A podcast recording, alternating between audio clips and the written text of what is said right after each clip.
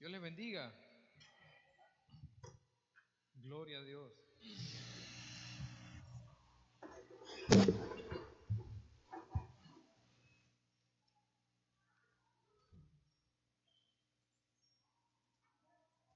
Dice la palabra del Señor que el que se acerque al Señor crea que le hay y que es galardonador de los que le buscan. Amén. Saben, aunque todo pareciera ser normal y nos llevara a tener posiblemente algún comportamiento, alguna actitud, algo similar o algo normal a, la vida de esta tierra, nosotros los que hemos creído en Jesucristo tenemos una, una esperanza gloriosa verdaderamente. ¿Saben? Nuestro Dios, nuestro Dios resucitó de entre los muertos. Y eso es lo que hace que nuestra fe se mantenga viva. Eso es lo que hace que nuestra, aún nuestro propio deseo de vivir, se mantenga latente. Muchos en el mundo viven como sin esperanza, viven una vida e incluso yo comentaba y decía, pareciera que la gente vive como esperando ya el final de todo. Óyeme, ya en, en cualquier momento llega ya el final de todo, se acaba todo y bueno, a ver qué irá a pasar con todo. Pero en el caso nuestro como hijos de Dios, tenemos la certeza, la, la dicha, la alegría de saber que nuestro Señor resucitó. Amén. Que nuestro Señor resucitó. Amén. Que nuestro Señor resucitó. La gente adora imágenes y les piden y les piden y les piden y les piden y les piden. Y allí está esa imagen. Nunca resucitó, nunca se moverá de allí. Pero en el caso nuestro, gloria al Señor, nuestro Señor sí resucitó. Y sí nos acercamos a Él y Él nos oye. Y sí nos acercamos a Él y Él nos galardona, nos da de su abrazo, de su consuelo, de su presencia, de su palabra, de su aliento. Amén. Y por eso es que con gozo, con alegría, cantamos a Él, le adoramos y bendecimos su nombre. Amén. ¿O no? Amén. Gloria al Señor. Bueno, vamos a ir a, a la palabra del Señor y a lo que nos corresponde en esta oportunidad. Doy gracias a Dios porque nos permite una vez más compartir la palabra del Señor aquí en, la, en nuestra iglesia. De verdad nos sentimos contentos de esta oportunidad que el Señor nos da. Eh, esperamos en el nombre del Señor poder hablar lo que Él ha puesto en nuestro corazón, decirles, compartir. La palabra de Dios dice que es como una espada de doble filo que penetra hasta lo más profundo de nuestro ser. Que la palabra de hoy llegue a lo más profundo de nuestro ser. Y allí en lo más profundo de nuestro ser, nuestro pensamiento, ¿sí? sacuda todo lo que haya allí y saque, esa palabra saque de nuestro ser lo que no es correcto delante del Señor. Amén. ¿Cuántos quieren vivir para agradar al Señor? Amén. Entonces en nuestro ser hay cosas que necesitamos que la palabra de Dios sea quien saque eso que no nos deja agradar a Dios completamente. Amén. Gloria al Señor. Eh, yo quiero invitarles a que me acompañen en, en la Biblia en el Evangelio según San Lucas, capítulo 16. Gloria al Señor. Voy a poner aquí el, tiempo. El tiempo es importante, ¿verdad? Gloria a Dios.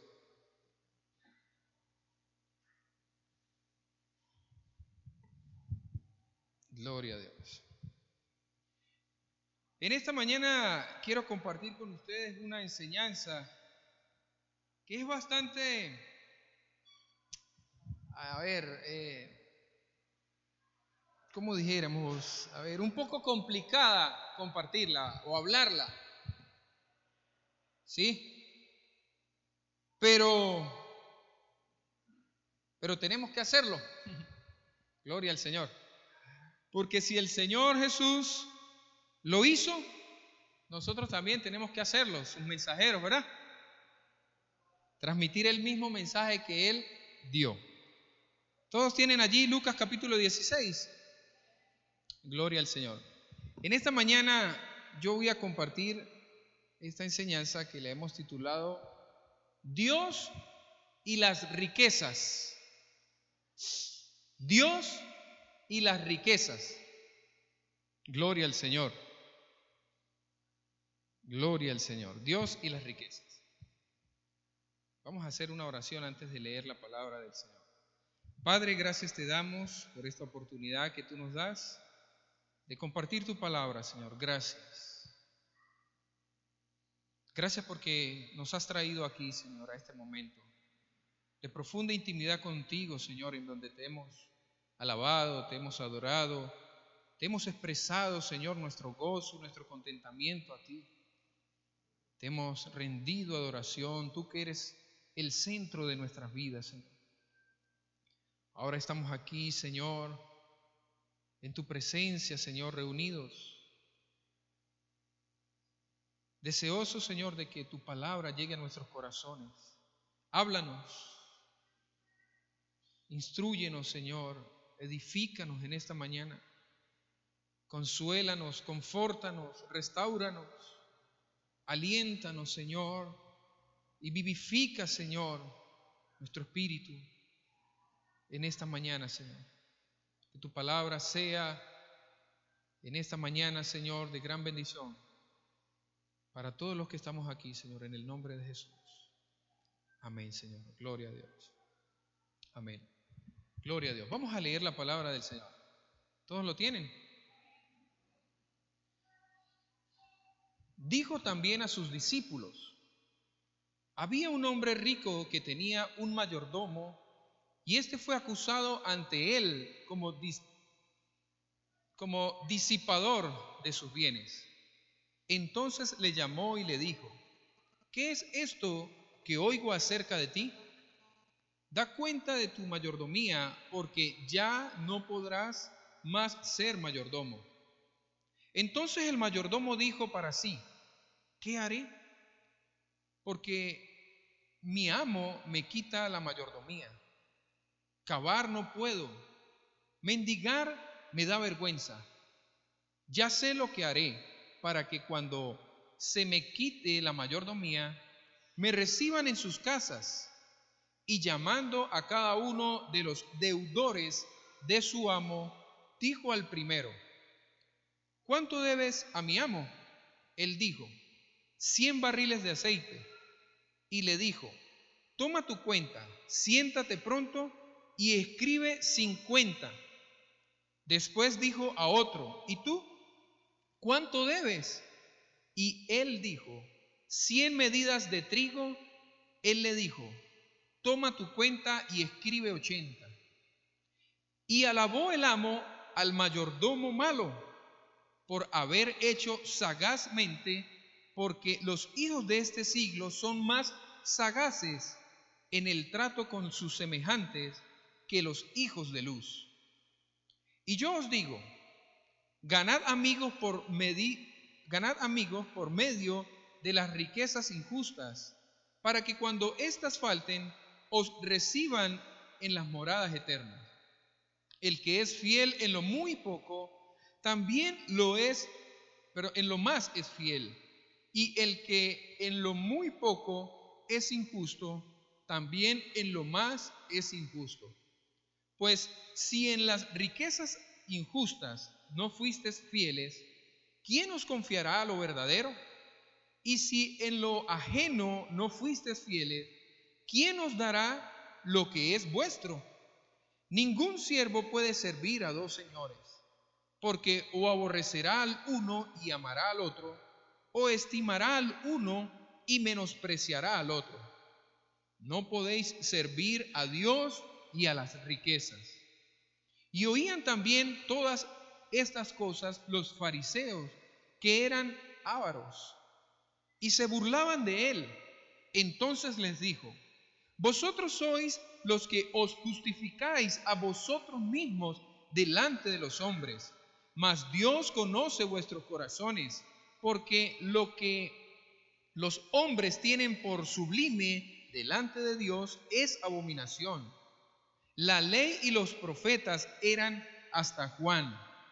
Desde entonces el reino de Dios es anunciado y todo y todos se esfuerzan por entrar en él. Pero más fácil es que pasen el cielo y la tierra que, que se frustre una tilde de la ley. Todo el que repudia a su mujer y se casa con otra adultera, y el que se casa con la repudiada del marido adultera. Gloria a Dios. Amén. Amén, gloria a Dios. Vamos a ver, ¿verdad?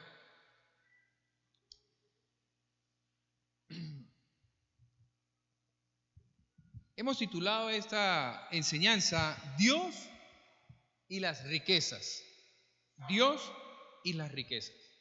Aquí esto es una, una parábola, una enseñanza que el Señor habla para que podamos extraer una aplicación para nuestras vidas, para ver, para que a través de una, un relato, de un hecho natural de esta tierra, podamos extraer o recibir la enseñanza que el Señor dio o quiere que nosotros recibamos. Aquí vamos a hacer una distinción de los personajes a los que se mencionan. Aquí se menciona al hombre rico, ¿sí? Aquí se menciona al mayordomo infiel. Son dos personajes principales del relato que Jesús les está hablando a sus discípulos. El hombre rico, dice la palabra, que tenía un mayordomo, una persona encargada de administrar los bienes y las riquezas que este hombre tenía. Al tener un mayordomo, da por entendido que tenía muchísimo, muchísimo, era tanto que tenía, que ni siquiera él sabía qué era lo que tenía, y por eso asigna a una persona que le administre sus riquezas. Y ahí nombra a este mayordomo. Eh, pero resulta que este mayordomo ya se había acostumbrado a administrar tanto los bienes de su, de su amo que se aprovechaba de su posición y de la confianza que se le había otorgado y el hombre despilfarraba las riquezas de su amo, gastaba las riquezas de su amo. Eso llegó a oídos de su amo o de su señor y le llamó. Le llamó. He oído, ¿sí? Que gastas en mi dinero, en mi riqueza. Este hombre rico hace algo que es pedirle cuenta a su siervo o a su mayordomo venga, vamos a, que me des cuenta de todas las riquezas que yo tengo, porque he oído, he oído que usted eh, es un disipador de, los, de, la, de las riquezas. O sea, malgasta, derrocha. Las riquezas que no son del mayordomo, sino son de el hombre rico. ¿Sí? También este hombre rico nos dice el relato que despidió al mayordomo. No soportó saber de que su eh, mayordomo lo estuviera eh, robando o malgastando su dinero y lo despidió, lo echó. No quiero que seas más mi, mi mayordomo. Hasta hoy vas a estar. Aquí vemos que esta fue la acción, o una de las acciones, porque falta mencionar otra, de este hombre rico, del cual se habla muy poco. Ahora vamos a ver al mayordomo infiel. Fíjense que eh, se refiere a este mayordomo como un mayordomo infiel. Si este es un mayordomo infiel, implícitamente nos quiere decir que también existen los mayordomos. ¿Cómo? Fieles. Gloria a Dios.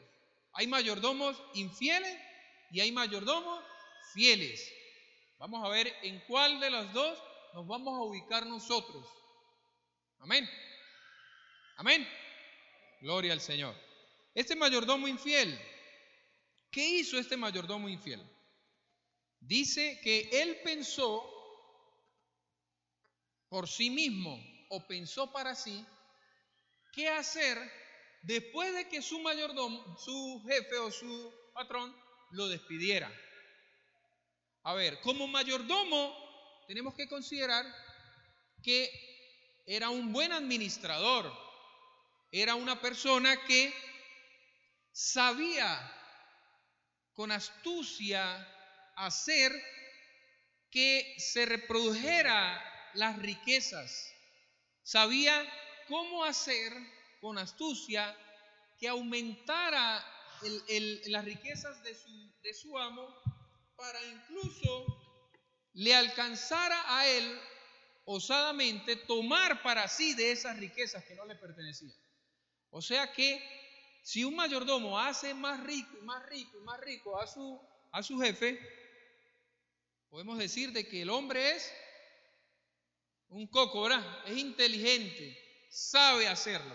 De hecho, eso lo hace saber el hombre rico aquí en este relato. Dice, el hombre pensando para sí, dice, no sé cavar y mendigar me da pena. Él ya sabía que su jefe lo había de despachar, lo iba, no lo quería más. Imagínese el reclamo que le hizo. Y él pensó para sí, mire, ¿sabe que yo no sé cavar?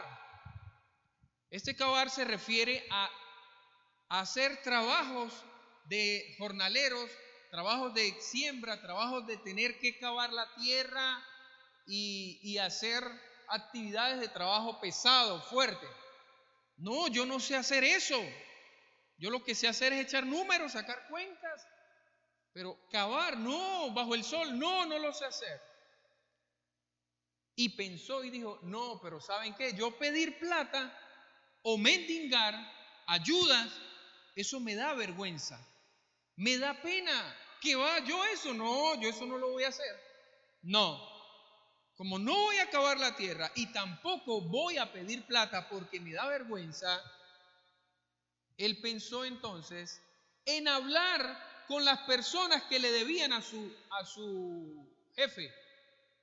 Ay, voy a ir a hablar con ellos para que cuando ya no esté con el jefe, ellos me pudieran recibir allá en sus casas.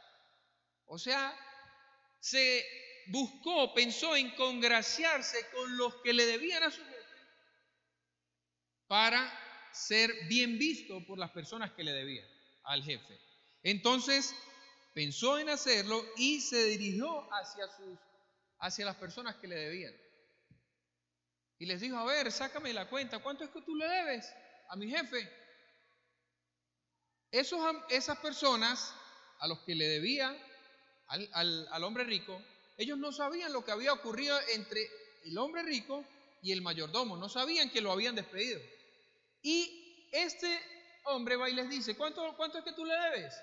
Bueno, mira, vamos a hacer algo, ya no le vas a dar 100, sino que le vas a dar 50. 50, óyeme, qué bueno, sí, voy a anotar aquí 50, me lo estás diciendo tú, que eres el administrador, el, el mayordomo del Señor al que le debo. Sí va, venga. Y puso 50. ¿Y tú cuánto debes? 100. Ponga 80, ponga 80. Y puso 80. Imagínese que usted deba mucha cantidad y usted piense, ¿cómo va a hacer para pagar ese dinero? Ay. Pero entonces resulta de que venga alguien que le corresponda y le diga, mira, ya no vas a pagar eso lo que debe, ahora vas a pagar la mitad. ¿Cómo se sentiría usted? Ay, me bajó la cuenta, bueno, ya no, ya es menos. ¿Verdad que sí? Da como cierta alegría, ¿o no? ¿O no? ¿Cómo creen que, reaccionaron esas personas? ¡Qué bueno! Bueno, ya yo estoy haciendo lo de los 100, pero resulta que usted me dice que 50, bueno, me van a quedar 50 más allí. Bueno, para, para algo adicional para mí, y así cumplo. ¿Sí? De alguna manera entonces consiguió este hombre en llamar la atención de esas personas y así congraciarse o buscar la forma de, acercarse, de que lo vieran a él. Oye, me vale, ya tú no estás trabajando allá con el hombre rico. No, no, no. Bueno, ven para acá, que tú me hiciste una tremenda, un tremendo favor, me, me, me, recortaste la, la deuda. Ven, ven, estés aquí. Entonces, ante eso, eh, dice la palabra que este hombre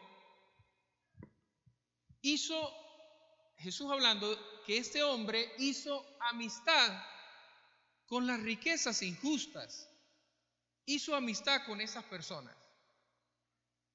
Se hizo amigo de los que le debían a su jefe. Pero ¿cómo se hizo amigo?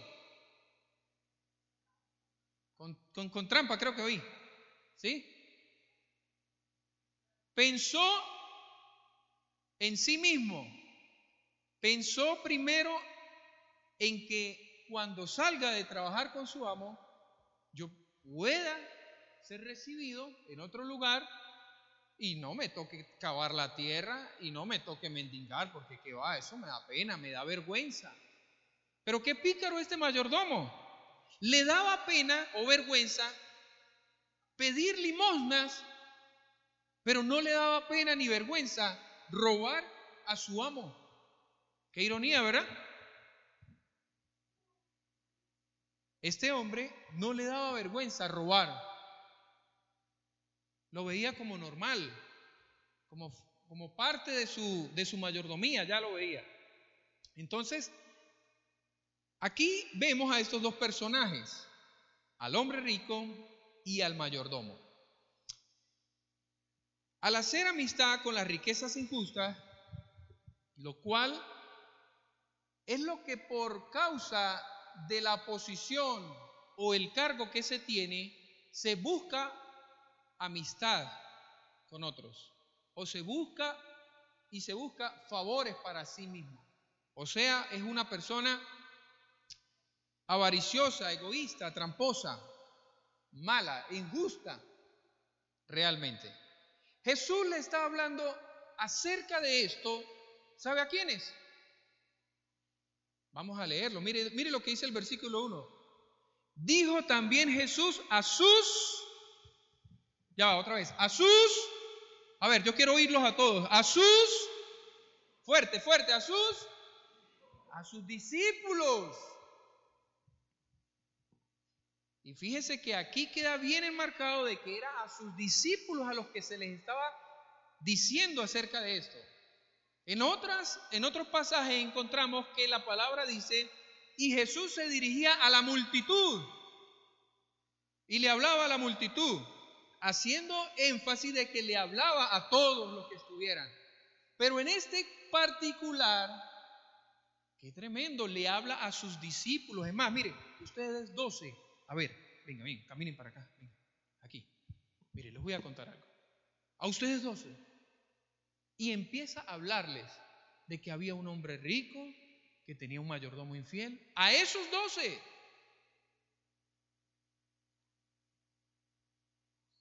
Ahora, los discípulos del Señor somos todos los que hemos decidido seguir el Evangelio de Jesucristo, las enseñanzas del Maestro. Somos sus discípulos. Amén. ¿Cuántos se consideran los discípulos del Señor? A ver, levante la mano. Levante la mano los discípulos. Amén. Somos los discípulos del Señor. Entonces este mensaje es para quién también. ¿Ah? Diga, este mensaje es para mí también. Uy, ya, ya. ¿Y por qué el Señor quiso hablarnos de un hombre rico y un hombre eh, y un mayordomo infiel? Vamos a ver por qué lo quiso hacer. Gloria al Señor. Aleluya. Óyeme, el tiempo avanza muy rápido ahora. Apenas voy por la introducción. Jesús afirma algo muy importante y dice, ah, ok, ya va, disculpe, quiero mencionar algo importante que este hombre rico eh, dice de su mayordomo y dice eh, que lo admira, dice en el versículo 8, y alabó, y alabó el amo al mayordomo malo por haber hecho sagazmente, porque los hijos de este siglo son más sagaces en el trato con sus semejantes que los hijos de luz.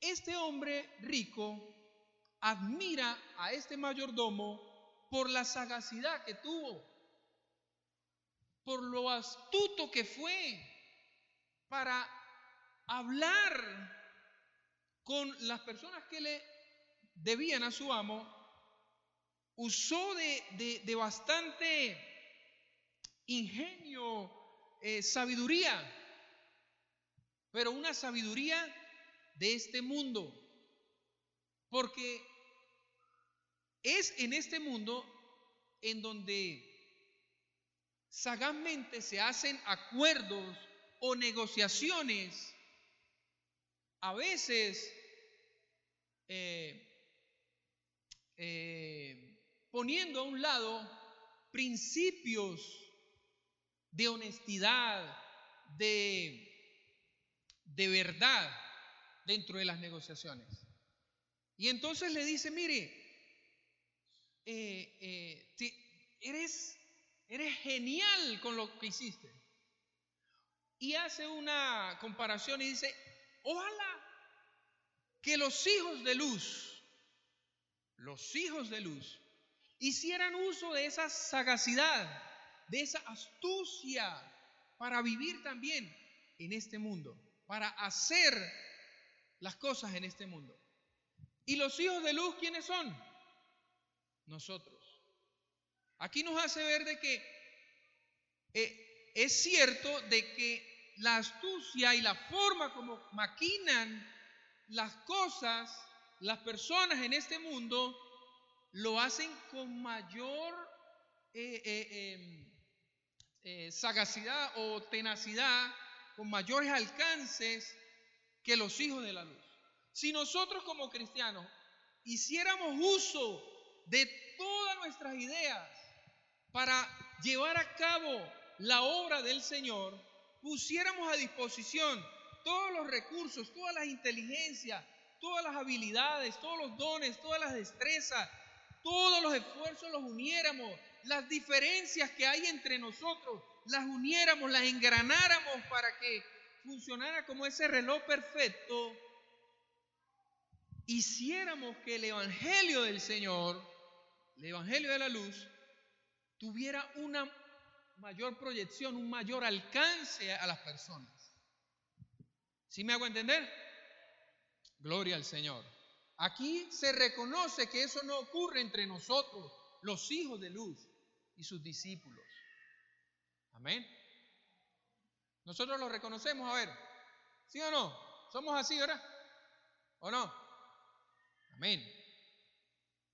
Bueno, otros no, yo, yo a veces sí siento que soy así. Nos hace falta mucha sagacidad de Dios para hacer lo que Dios quiere que realmente nosotros hagamos.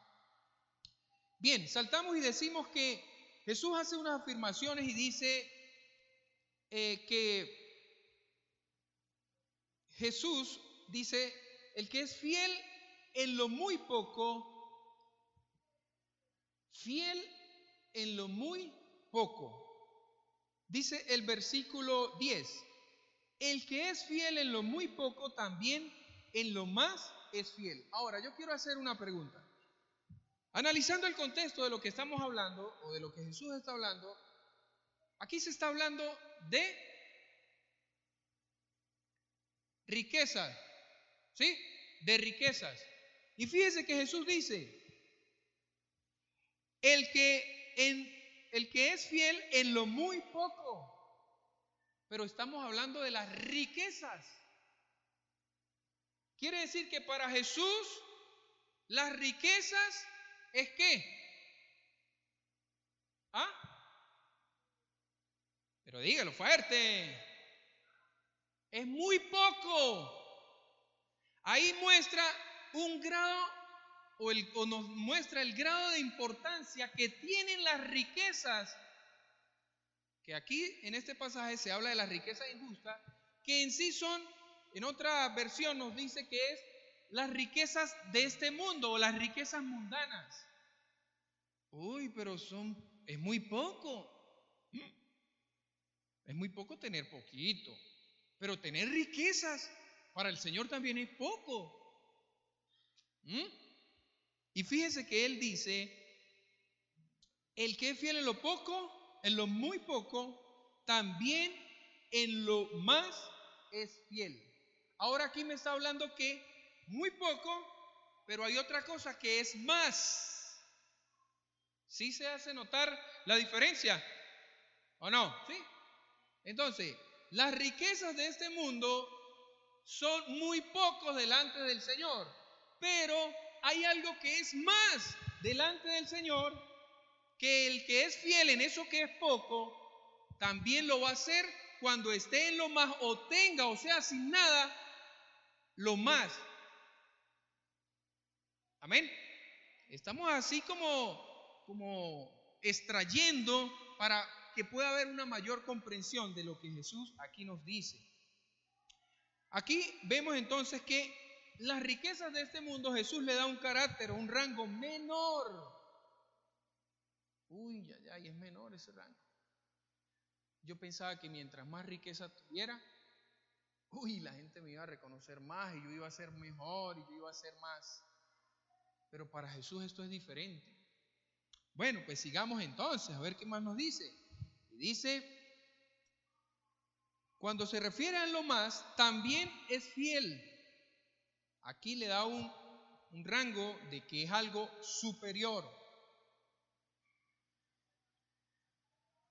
Y también dice que el que es injusto en lo más, eh, perdón, el versículo, eh, sí, en el versículo 10 dice, y el que en lo muy poco es injusto, también en lo más es injusto.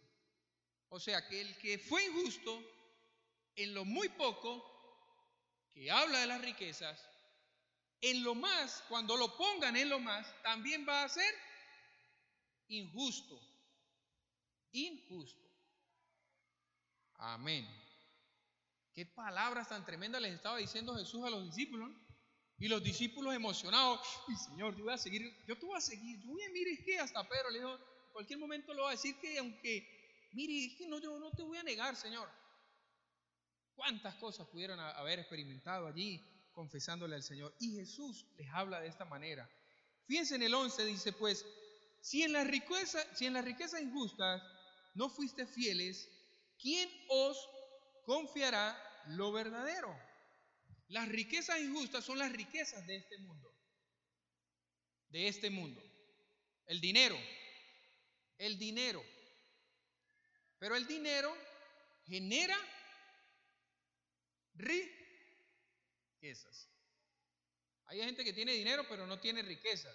Pero a través del dinero se van generando las riquezas. Ahora, no la riqueza de, la, de esa de. Bien, el dinero, el dinero no es malo. ¿Para cuántos El dinero no es malo. A ver, ¿cuántos creen que el dinero es malo? Para que me lo den. Sí, porque si dicen amén para mí, bueno, bueno, el dinero no es malo. Saben, es una dádiva que Dios pone en nuestras manos, porque la palabra dice que toda buena dádiva desciende del Padre. Entonces, como dádiva, como favor de Dios lo recibimos y tenemos el dinero. Amén. ¿O no amén? Ahora, eh, tiene una estima o un rango menor delante de Dios, no así delante de los hombres.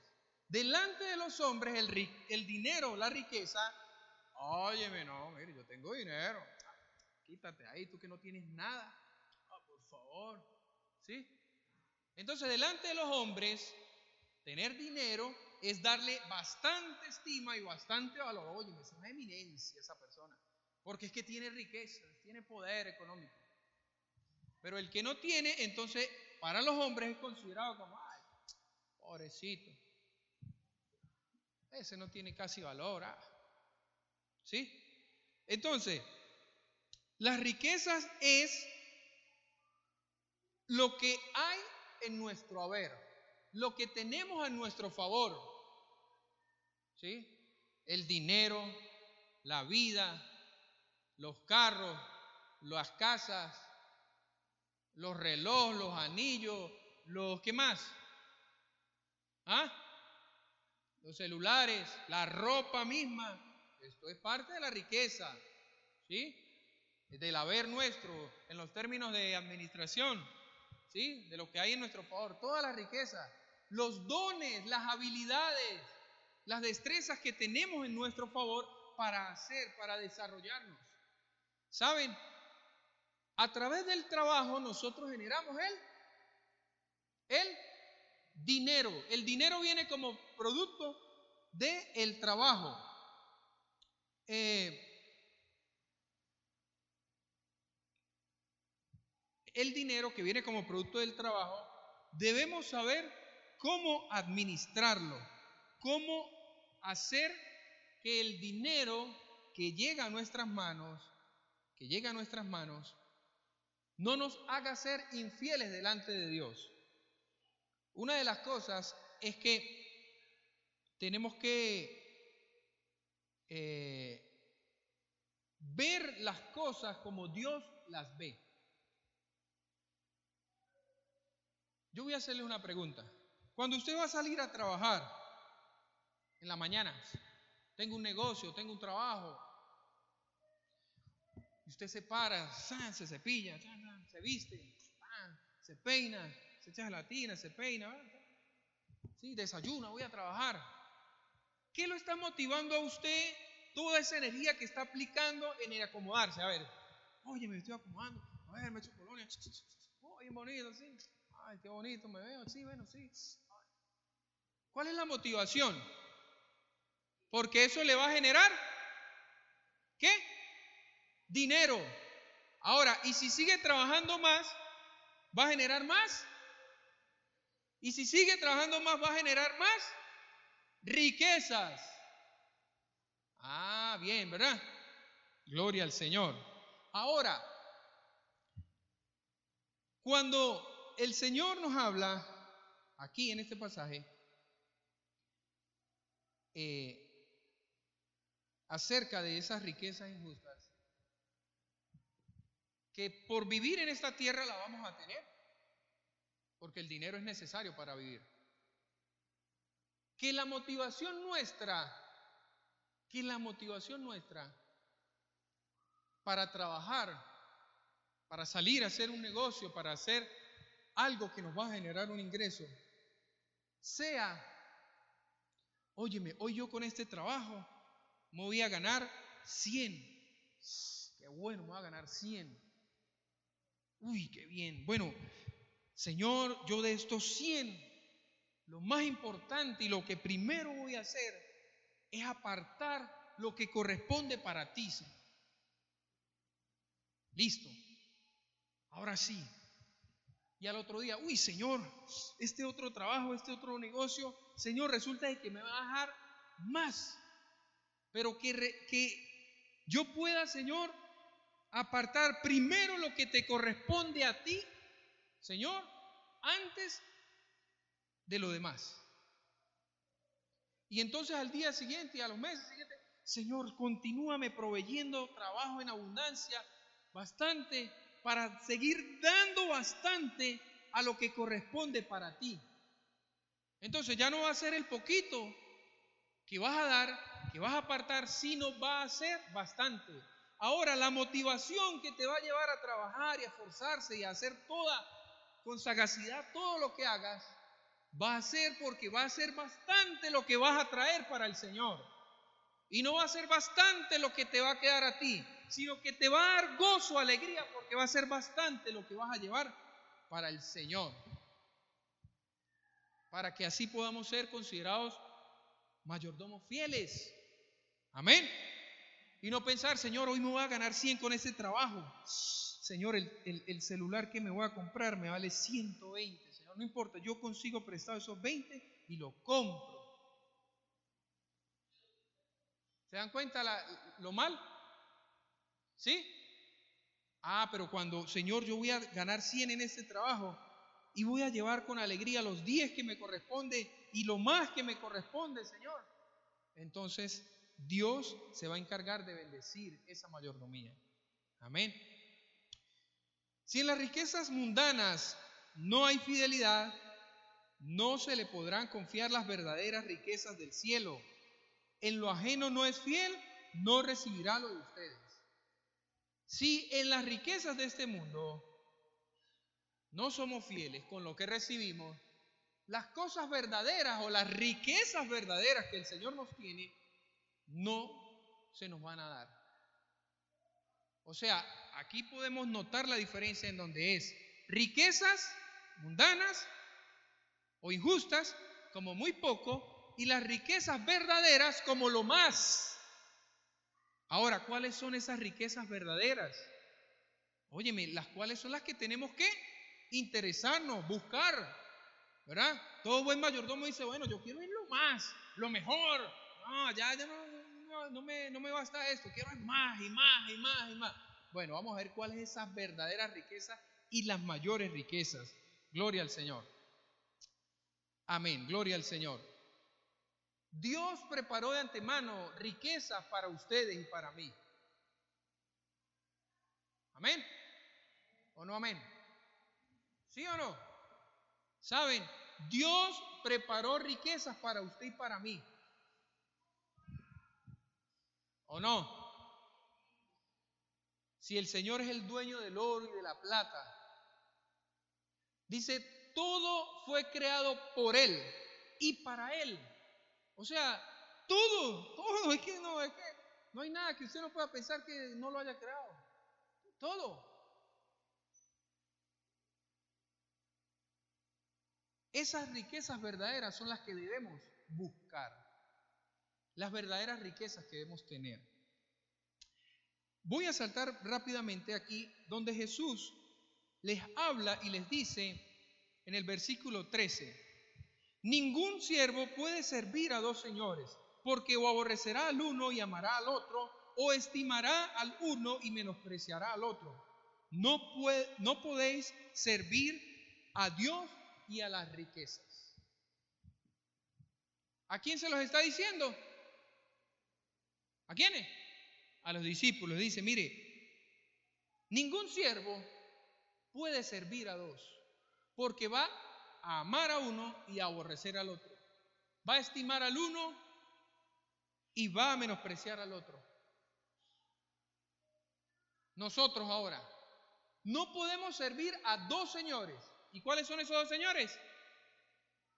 Dios y las riquezas de este mundo. Hoy tenemos que tomar una decisión. Si servir a Dios o servir a las riquezas o servir a Dios con todas las riquezas que ha puesto en nosotros, o menospreciar definitivamente a Dios y amar a las riquezas de este mundo. Jesús le dijo esto a los discípulos y los discípulos tomaron una decisión allí en ese momento. No, Señor, yo prefiero seguirte a ti. Yo prefiero seguirte a ti, porque las riquezas del cielo son mayores. A ver, aquí hicimos un cuadro. Aquí están los dos señores. Uno es Dios y el otro es el dinero. Amar, aborrecer, estimar y menospreciar.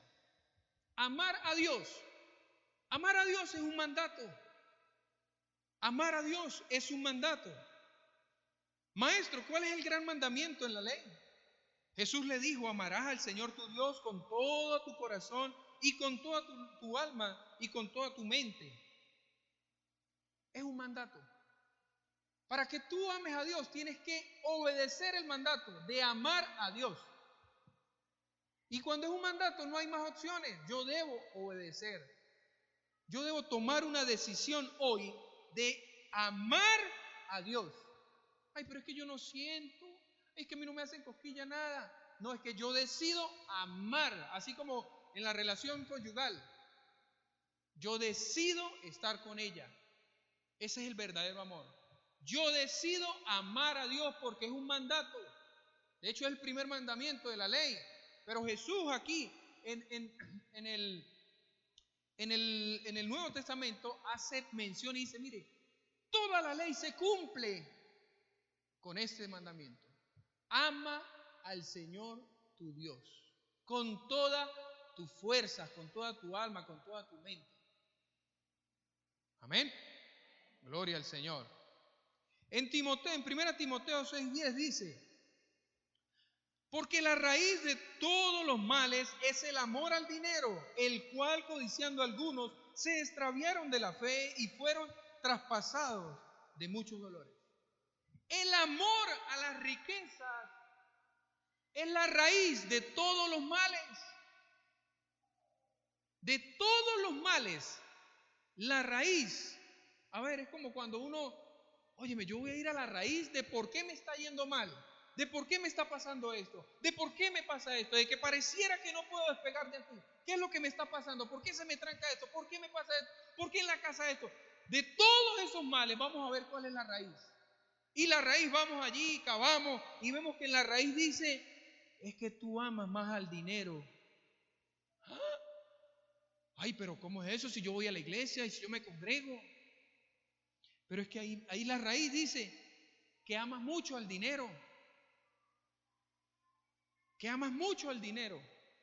Y por causa del amor al dinero es que surgen todos los males. Imagínense, habla de raíz. Imagínense un árbol, la raíz del árbol, el árbol, ah, las. ¿Sí? Las ramas. Esas ramas, ese árbol va a dar como fruto amargura, avaricia, celos, pleitos, deudas, enfermedades. Esos son los frutos de ese árbol que la raíz está el amor al dinero. ¿Sí me hago entender? Ahora Jesús también le dice, o aborrecerás a uno y amarás al otro. A ver, amar, eh, aborrecer a Dios. Dice en el Salmo 1, en el Salmo 14, dice, dice el necio en su corazón, no hay Dios. Se han corrompido, hacen obras abominables, no hay quienes hagan el bien. El necio en su corazón aborrece a Dios diciendo, ¿sabe qué? Hagamos en nuestra vida lo que queramos. A la final no hay nadie bueno, porque Dios no está, Dios no existe. Y lamentablemente, pero ignora que simplemente el hecho de estar respirando demuestra de la bondad y la presencia de Dios en este mundo que le permite vivir, porque Dios hace salir el sol sobre buenos y malos, sobre justos e injustos. Dice el necio en su corazón, no hay Dios aborrezco a Dios, rechazo a Dios, pero entonces sí amo a este mundo y sus riquezas. También en estimar, dice, la, dice que en el versículo, en, en 1 Timoteo 16 dice, el único que tiene inmortalidad, que habita en la luz, inaccesible, a quien ninguno de los hombres ha visto ni puede ver, al cual sea la honra y el imperio sempiterno. Amén. a Jesús, a Dios, al que al que es merecedor de la, de la honra, al que es merecedor, al que cuando venimos aquí a cantar, sí, vamos a cantarle, vamos a adorarle, vamos a bendecirle, sí, vamos a hacerlo porque Él es el único digno y merecedor de la gloria, de la honra. Él es. Y recuerden que por honrar a Dios, por estimar a Dios, entonces Dios honra al que le honra. Honremos a Dios. Ahora mire lo que dice aquí este pasaje. En Filipenses 3:7. Pero cuántas cosas eran para mí ganancia, las he estimado como pérdida por amor de Cristo. Y ciertamente aún estimo todas las cosas como pérdida por la excelencia del conocimiento de Cristo Jesús mi Señor, por amor del cual lo he perdido todo y lo tengo por basura para ganar a Cristo. Nosotros, los discípulos del Señor, entonces, con respecto a la decisión de amar a Dios o amar al dinero, obedecemos en amar a Dios. Amén. Y no amamos al dinero porque eso nos trae mucho mal, mucho, mucho problema en la casa, en todos lados. Decidimos entonces eh, honrar a Dios. Decidimos entonces mejor eh, eh, reconocer a Dios y no, y, es, y estimamos, como dijo el apóstol Pablo, todas las cosas, todas las cosas, entre eso estaba las riquezas de este mundo, las estimo como pérdida, como basura. Uy, ya, ya, y eso es duro, ¿verdad? Estimar el dinero y las riquezas como pérdida y como basura. ¿Pero por qué? Por ganar a Cristo. ¿Qué lucha hay, verdad, en nuestro corazón? Estimar como basura las riquezas que tanto hemos ganado para ganar a Cristo, para ganar a Dios. ¿Qué lucha hay en nuestro corazón para poner a Dios en el trono de nuestro corazón o bajar a Dios y poner a la riqueza en el trono de nuestro corazón? Gloria al Señor. Que nuestra decisión sea poner a Dios en el trono de nuestro corazón y no las riquezas de este mundo. Ahora,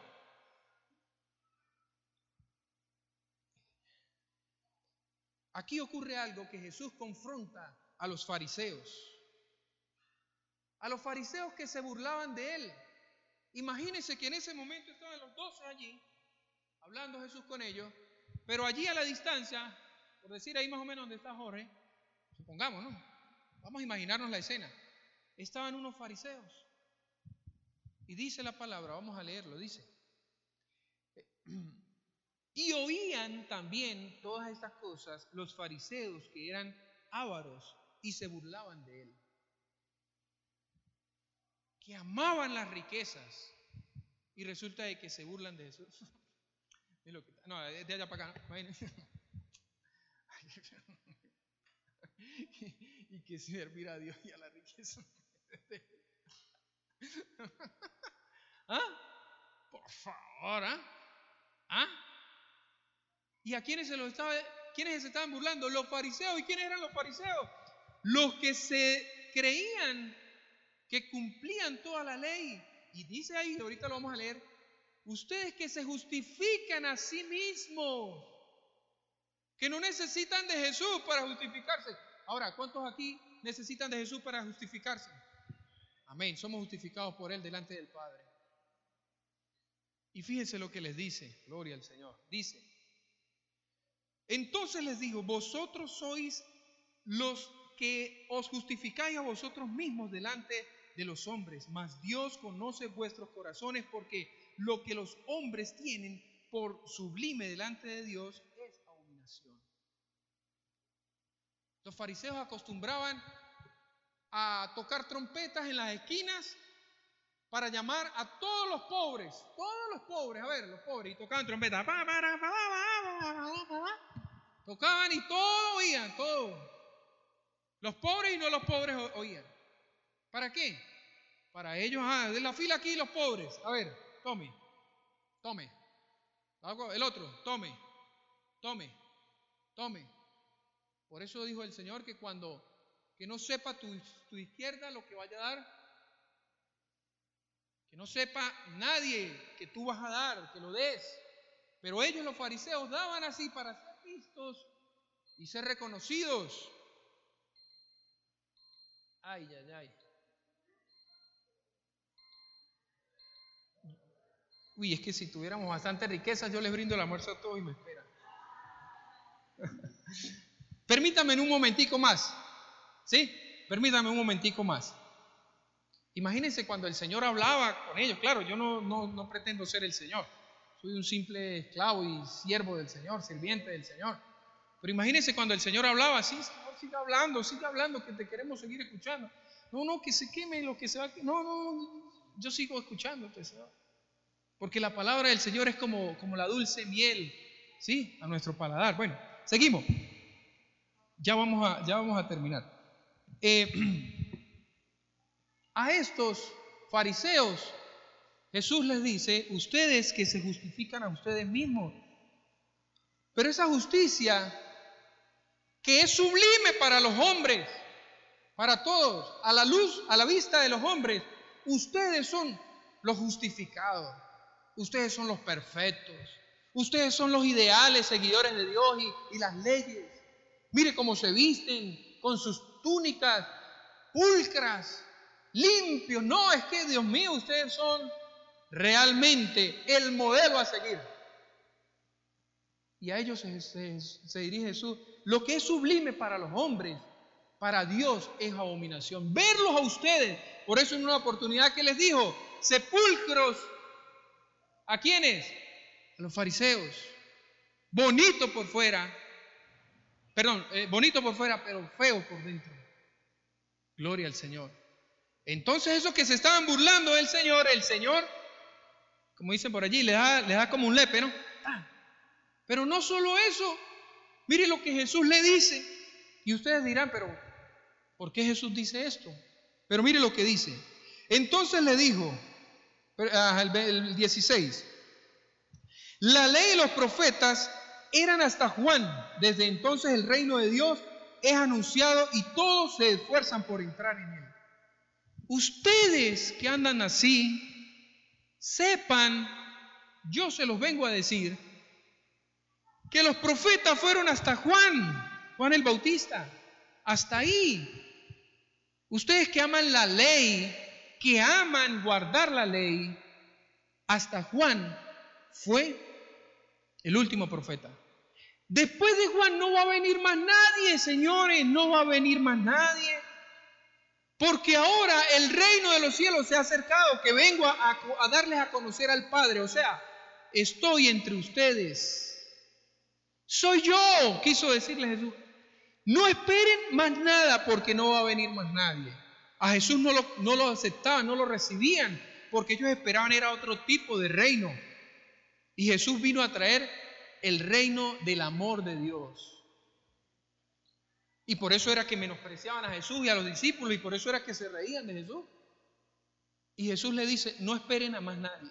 Ya no va a haber otra palabra, ya no va a haber otra predicación, ya no va a haber otro mensaje.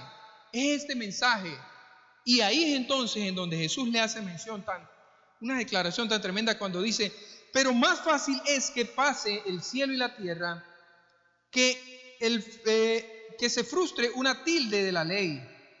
Todo el que repudia a su mujer y se casa con ellos adultera, y el que se casa con la repudiada del marido adultera. Gloria al Señor. Fíjese qué, qué sentido tenía decir esto o hablar de esto en medio de las riquezas injustas. Vamos a ver. Resulta de que los fariseos, como eran vistos como sublime ante los hombres, ¿Sí? Ellos tenían una vida mala delante de Dios. Ellos practicaban el adulterio. Ellos consideraban solamente como adulterio cuando era conseguida la persona en el acto. ¿Recuerdan cuando le trajeron a la mujer adúltera al Señor? Mire, la, conseguimos allá, mire, se viene poniendo la ropa, mire. Aquí viene, mire, aquí está. A ver, que la pedremos. Ah, pero a ellos nadie los veía haciendo eso. Pero resulta de que ellos codiciaban la mujer del prójimo y como se enamoraba y le gustaba y tenía riquezas y tenía dinero y tenía plata para gastarle, las tomaban para sí y adulteraban con ellos. Bueno, mijo, vaya para la casa otra vez. Vaya para su casa. Y vivían así una vida, porque como mientras no me consigan en el, alto, en el acto adulterio, no soy un adúltero. Y Jesús los confronta diciéndoles esta gran verdad. Que el que está con la mujer adultera. Y el que se acuesta con la mujer adultera él también. Uy, Señor, ya va. Qué impresionante. Los confronta con el pecado de ellos. Los confronta. Gloria al Señor. Hermanos, el Señor nos llama a que pongamos a Dios en el trono de nuestro corazón y no a las riquezas. ¿Cuándo ocurre que ponemos las riquezas en, una posición de importancia para nosotros. ¿Cuándo? Mire, mire lo que dice, eh, eh, haciendo una, una sinopsis a lo que es los evangelios, eh, nos referimos al, Evangelio de Mateo, versículo, capítulo 6. Les voy a leer lo que dice. Esto no necesita mucha interpretación porque aquí solito nos explica y nos habla el Señor y nos dice, no os hagáis tesoros en la tierra donde la polilla y el orín corrompen y donde ladrones minan y hurtan, sino haceos tesoros en el cielo donde la polilla ni el orín, eh, en los donde ni la polilla ni el orín corrompen y donde ladrones no roban ni hurtan, porque donde esté vuestro tesoro, allí estará vuestro corazón. ¿Dónde está tu corazón?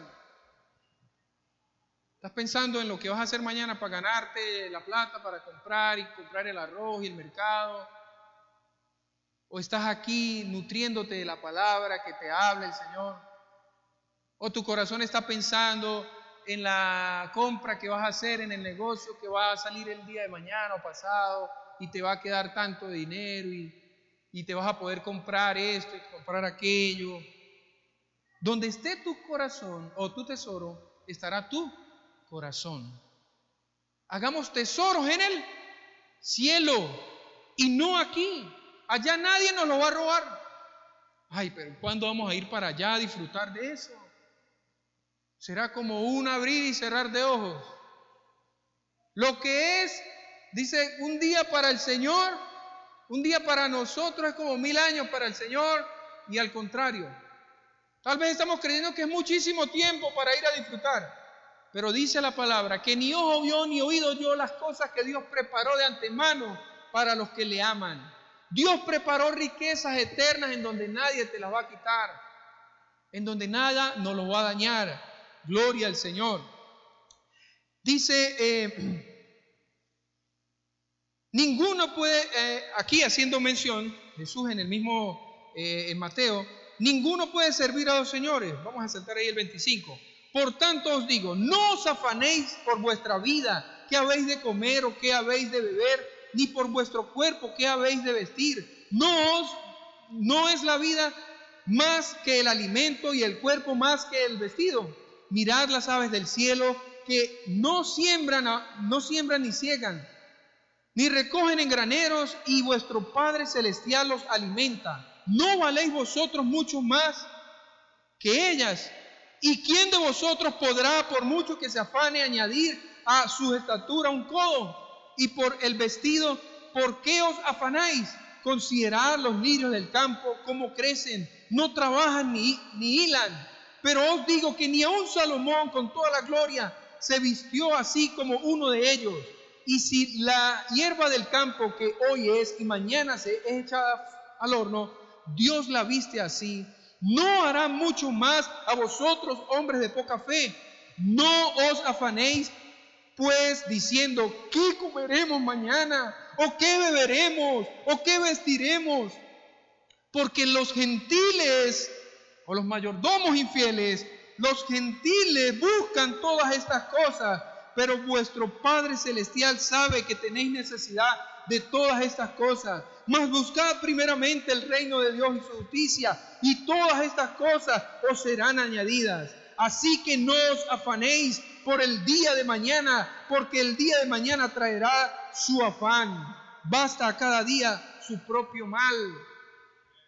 El ir tras las riquezas de este mundo es, no, porque es que yo necesito comprarme la ropa que va a salir para la, ropa nueva, la, moda.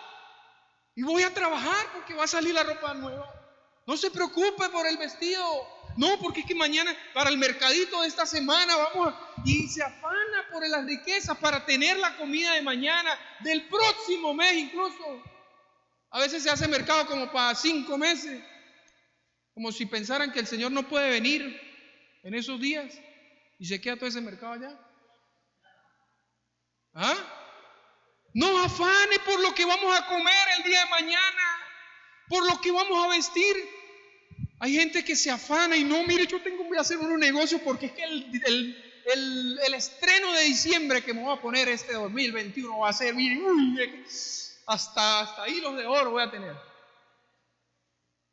No se afanen por qué se van a vestir, por qué se van a poner, por qué se van a calzar. Dios sabe de qué tienes necesidad. El mayordomo infiel, eso fue lo que hizo. No, el jefe me va a votar. Y como me va a votar, yo tengo que pensar en qué voy a comer mañana, en qué me voy a vestir mañana y qué calzado me voy a poner. Porque es que yo trabajar y cavar la tierra a mí me da vergüenza, me da pena, que va, no sé. Y mendigar, pedirle a los demás me da vergüenza. Entonces, afanado, angustiado este mayordomo infiel, aplicó astucia de este mundo para irle a decirle a los que le debían al jefe, mire, ¿saben qué? No le pague 100, páguele 50 y tú sabes, mire, somos panas, tú y yo, ya sabes, tranquilo. Pensando o asegurando su futuro. A ese Jesús le dice que cuando se le acaben esas riquezas, cuando se le acaben esas riquezas, allá esos amigos que has adquirido por las riquezas de este mundo, los van a esperar en las moradas eternas. ¿Y cuáles son las moradas eternas de los injustos? ¿Ah? A ver, ¿cuáles son las moradas eternas de los justos? ¿Y cuáles son las moradas eternas de los injustos? Dígalo, dígalo. Porque de allá tenemos que ser librados para siempre de ir. Amén. Gloria al Señor. Discúlpeme que me haya tomado un poquito más del tiempo. Deseo con todo mi corazón que el Señor haya hablado a sus corazones.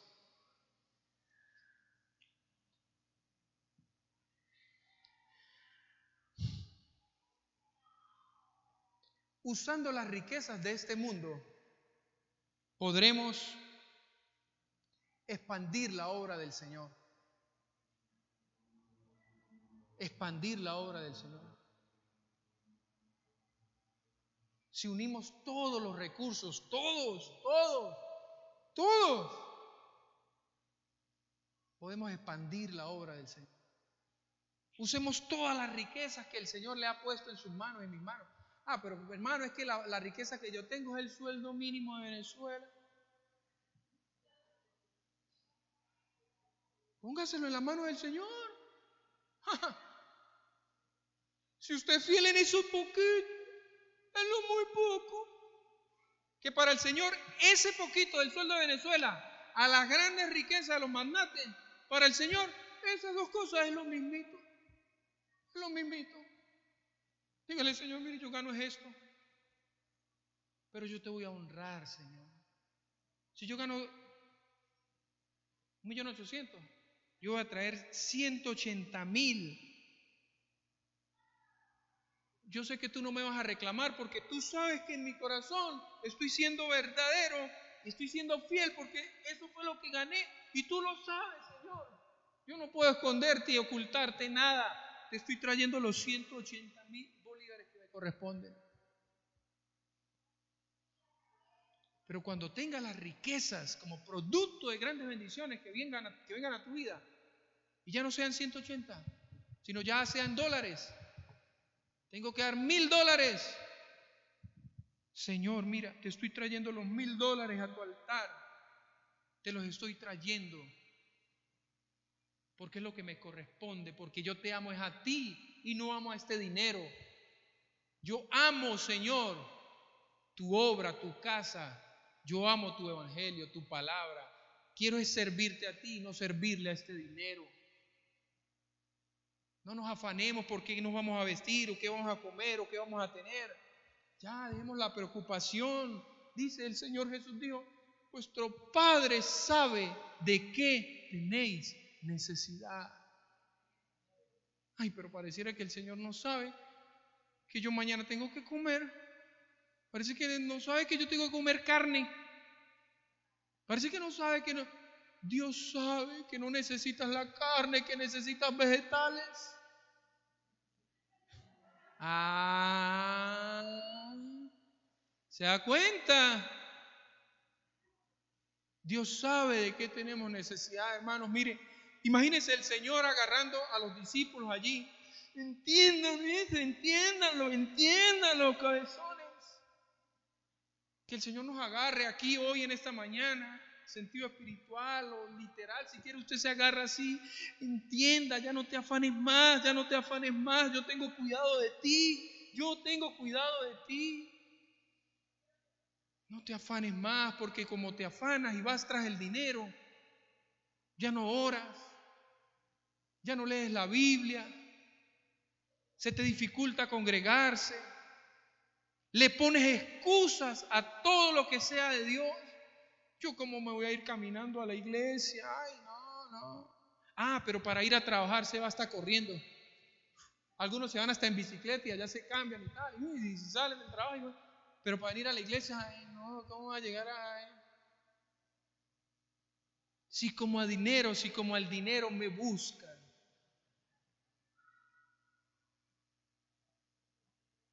Si nos afanamos por el dinero, que es lo más poco de este mundo.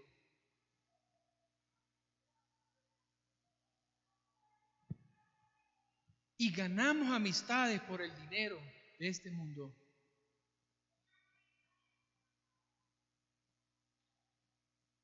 Dice la palabra del Señor que la amistad con el mundo es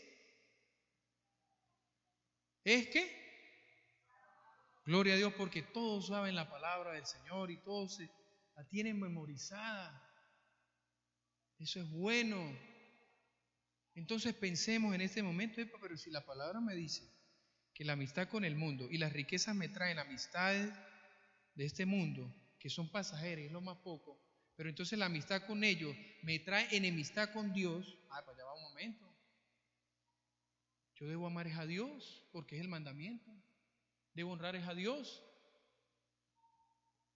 Y este mensaje fue para los discípulos, para todos nosotros, para usted y para mí.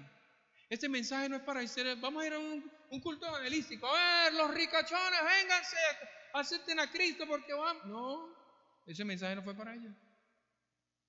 Si no lo hubiese dicho ahí en, el momento ahí de la multitud, en el, monte, en el en las bienaventuranzas, mire, aprovecho y les digo esto. No, no, no, ustedes mis discípulos aquí. Yo quiero invitarles a que se pongan por favor en pie. Hacer los tesoros en el cielo es traer al Señor lo que le corresponda. Traer al Señor lo que le corresponda.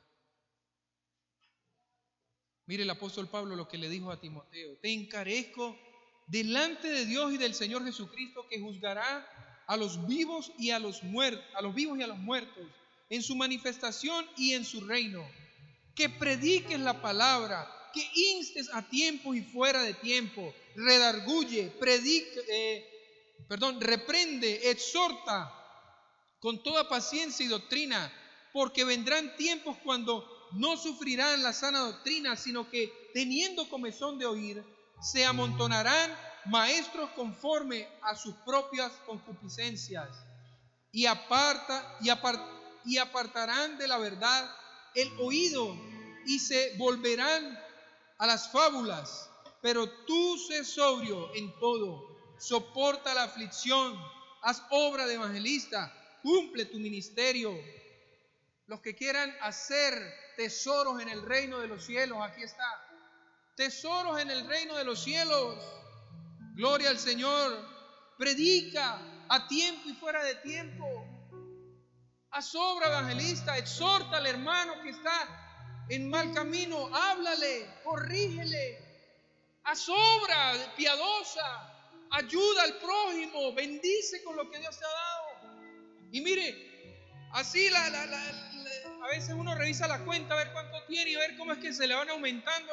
Oye, me hicieron una transferencia, en la tarde me hicieron otra, oye, mire, iba subiendo, iba subiendo, mire, el monto va subiendo, qué fino, qué fino pero que en lo espiritual usted pueda ver cómo esas transferencias que el Señor le va haciendo en lo eterno, en lo más, en lo verdadero, Dios te va multiplicando y te va dando y te va dando y te va dando.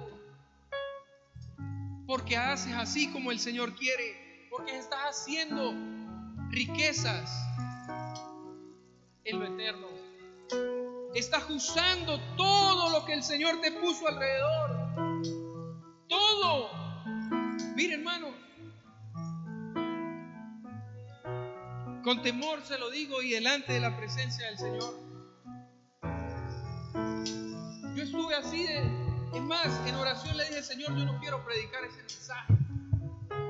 Yo no quiero predicar ese mensaje. Es muy duro. Es muy duro. Pero yo no me puedo resistir a lo que el Señor ordena y manda. Porque este mensaje, antes de yo poder compartir a ustedes, este mensaje, el Señor me lo habló a mí.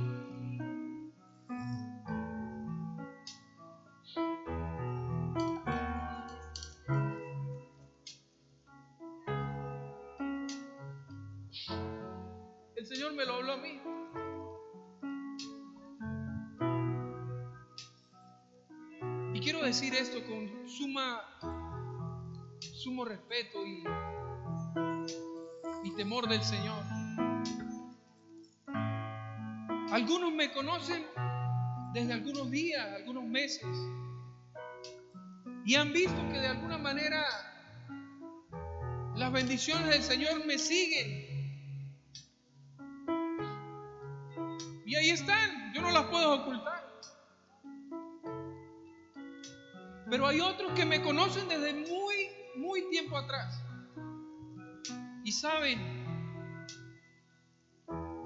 que lo que me ha llevado o me ha traído aquí donde estoy es por la fidelidad a Dios. Porque entendí que Él tenía cuidado de mí y que Él en su tiempo me iba a proveer un carro, me iba a proveer una ropa, una ropa bonita. Mire, yo, yo recordaba y yo decía, Señor, yo recuerdo aquel día cuando yo me ponía los pantalones rotos y yo andaba como si nada, así simulado, porque como era la moda. Pero resulta que eran rotos porque ya estaban desgastados. O sea, ya realmente ya, ya eran, ya eran, ya eran, ya eran que ya no servían. Y en ocasiones me tocó predicar aún así porque es que no tenía más. Pero yo sé que el Señor es quien ha honrado la fidelidad. Y Dios me ha provisto y he procurado ser de bendición a los hermanos y ser de bendición a la misma obra del Señor. Porque es que lo que me ha provisto no es mío. no es mío. Guárdeme el Señor de, de pensar como ese mayordomo infiel que era mío. Eso no es mío, eso es del Señor. Porque tenemos que ir tras las riquezas eternas. Óyeme, qué bueno que, usted y yo a, partir de hoy pensemos, yo debo hacer riquezas en las mansiones eternas. Allá, allá tengo que ir a hacer riquezas. Voy a predicar, voy a testificar, voy a hablar, voy a adorar al Señor, voy a servirle al Señor. Voy a dar lo que corresponde dar. Ya no voy a discutir más como ese fariseo que esperaba que viniera otro profeta y le dijera otro mensaje. Tal vez usted ha creído en su mente, en su corazón, de que el dar para Dios era nada más en el Antiguo Testamento, que el diezmo era nada más para el Antiguo Testamento, que usted está esperando un predicador que venga y le diga, mire, ¿sabe qué? Tranquilo, no diezme, no ofrende, todo eso cójalo para usted, que eso es un todo, todo eso se lo dio Dios. Tal vez usted está así. Óyeme, yo cómo voy a dejar la riqueza. Pero si hoy nos rendimos a la presencia del Señor, Él nos va a hacer comprender esta gran verdad. Esta gran verdad.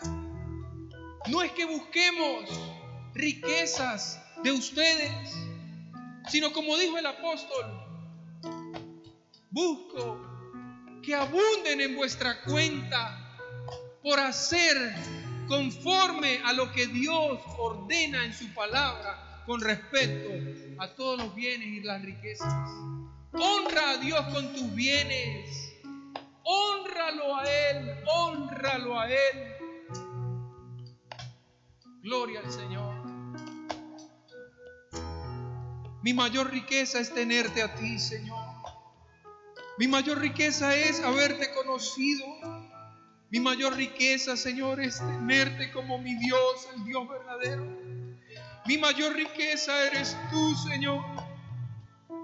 Yo quiero pedirle que levante sus manos allí